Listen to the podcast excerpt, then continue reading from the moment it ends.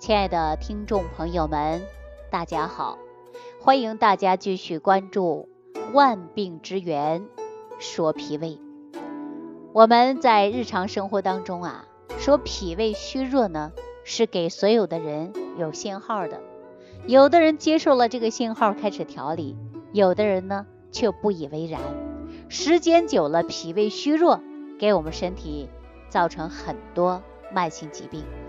比如说脾气虚，或者是脾胃功能比较差，基本上从外在看出两种表现，要不然呢人就越来越胖，或者说人就越来越瘦啊。如果说思劳伤脾，脾气虚呢，可能还会表现人呐瘦的比较厉害。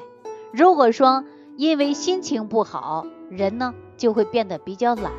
因此，久坐也会导致伤脾，体内当中的垃圾毒素堆积的会越来越多，人就会越来越胖。而这种胖呢，我们经常会说叫做虚胖。当然，我们说很多人呢注重的就是减肥。你看我们现在很多人说天天不吃饭呢，啊，或者是天天呢吃蔬菜水果呀，啊，你看很多平台当中说我不吃主食，我天天喝水。啊，我天天吃水果，我却瘦了，但是不知道这种是很伤脾的，所以我们经常会说到过劳死啊，新闻当中也有报道。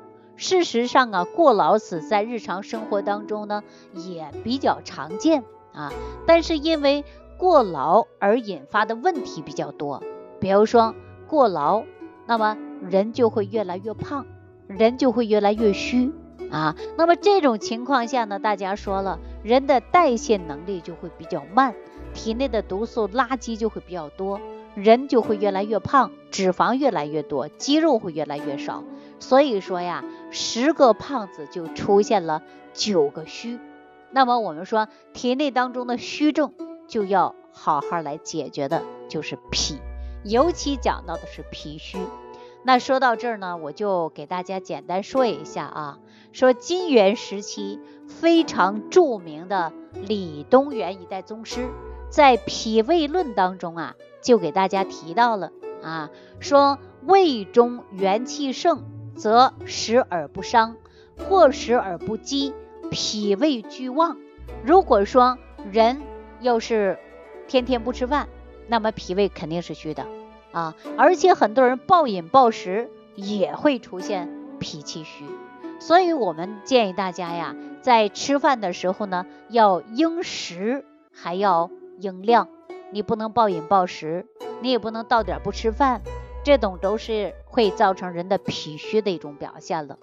那我们在日常生活当中呢，就告诉大家啊，能吃并且不胖，这种人是虚症。还有的人说喝水都长肉，这也是一种虚症。啊，那虚症的问题不是你控制吃饭的问题，你是要健脾胃啊。尤其你脾胃功能解决好，你的虚症就没有了。那有的人说我天天喝酒，叫酒肉穿肠过，那么冰镇的啤酒、饮料啊，就这样的去吃，这时间久了就脾气虚的问题了。我看到一个很优秀的女孩子，特别能吃，而且喜欢吃牛肉。吃牛排一次啊就能吃两份，但是到晚上呢就开始出现腹泻，所以说他就放开了吃啊，因为他不怕胖，想吃就吃。别人觉得他这个是优点呢，您看干吃不胖啊，怎么吃都吃不胖。那你说别人喝水都长肉，对吧？实际这种情况下对年轻的女孩子来讲也不是好事儿，因为呀你吃的任何东西。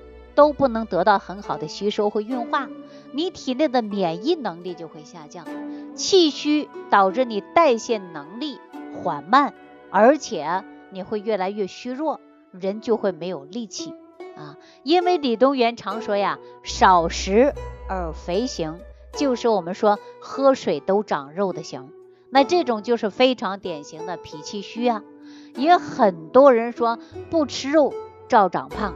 这都是脾气虚的一种表现，所以说呢，我们大家一定要记住了啊，呃，中医常讲到的脾胃啊，是作为后天之本，运用水谷生化之源，要靠的呢是生化气血啊。而且脾胃功能不好，气血不足，人就会越来越乏，而且精气神不佳。那么长期下去，人也会健忘啊。那么脾气虚的人，代谢能力就弱，脂肪呢也不能很好的代谢出去的。那么体内当中的湿气浊气啊，我们说的毒素就会堆积越来越多，导致人呢也会越来越胖。所以说过胖过瘦都是脾虚的表现。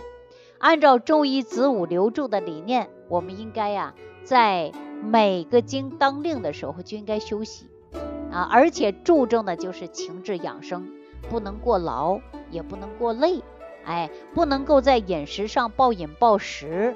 而且减肥也不是一朝一夕的啊，增肥也不是一朝一夕的。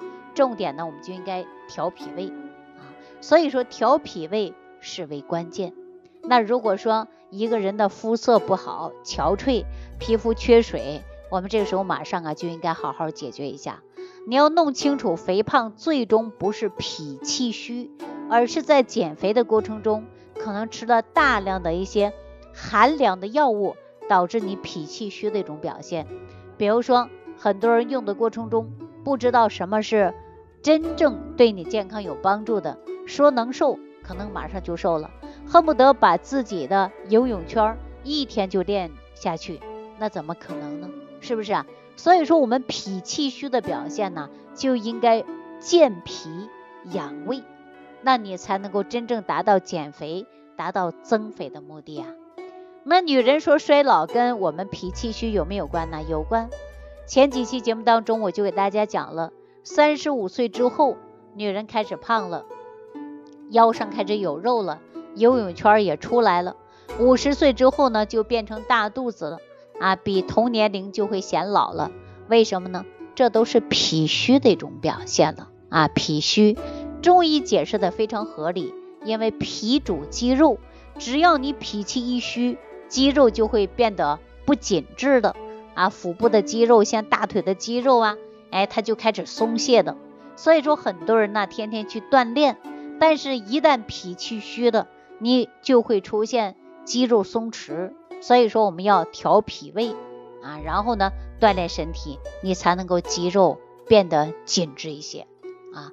中医讲到啊，脾胃为后天之本，既是后天之本，一个人出生之后。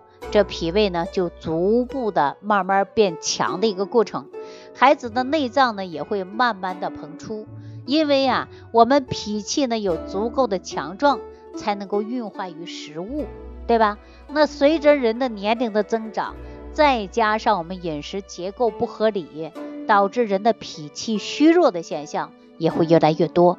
所以说，一虚以后，人的精气神儿都会下降。那么人每一天呢，只动脑不动手啊，缺乏运动，一个人的脾呢也会越来越虚。所以说我有一个很好的朋友啊，他家的小孩特别爱感冒，脸呢总是黄黄的，头发呀也爱打结儿啊，非常典型的气虚。后来呢，他知道说这种是气虚的表现，他就找我说怎么给孩子调一调啊？我说别说小孩。大人出现了气虚，我们都要注重的就是吃好饭啊。他说孩子不爱吃饭，大人天热也不爱吃饭，那这是不行的，胃口不好。所以说我们就吃一些健脾胃的食物，尤其是成年人，夏天呢小脸蜡黄的，晚上不想睡觉的，尤其天热的时候呢更是睡不着的啊。那么我们说人的阳气呢越来越虚，人呢精气神就会越来越差。那这个时候我们重在调哪儿啊？就是调脾胃，因为只有脾胃功能好了，你的问题才可以得到改变和解决。那有没有发现，我们说过了四十岁之后，人呐不单是有游泳圈的啊，人还会出现一个问题，就是越来越懒，越来越没有力气，越来越出现烦躁了，是不是啊？那这种呢也是脾气虚的一种表现了啊。那在这里呢，我就提醒所有的听众朋友，如果你也出现了脾气虚，我希望大家重点呢就是调好脾胃。那怎么养护脾胃呢？我也给大家出了很多很多食疗方法，我希望大家呢没事吃一吃，用一用啊。如果说脾胃虚弱已经造成了慢性疾病，那我也希望大家呢，通过我们的早餐壶以及以菌调理肠道的方式来调养一下你的脾胃。好了，今天万病之源说脾胃呢，就给大家讲到这儿了啊！感谢朋友的收听，也感谢大家的参与，也希望大家注重脾胃的养护。好，下期节目当中再见。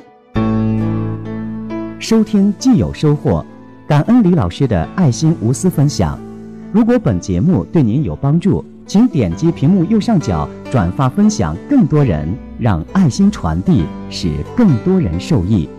如想直接和李老师取得联系，请点击屏幕右下方的小黄条或下拉页面，找到主播简介，添加公众号“李老师服务中心”，即可获得李老师食疗营养团队的专业帮助。听众朋友，本次节目到此结束，感谢您的收听。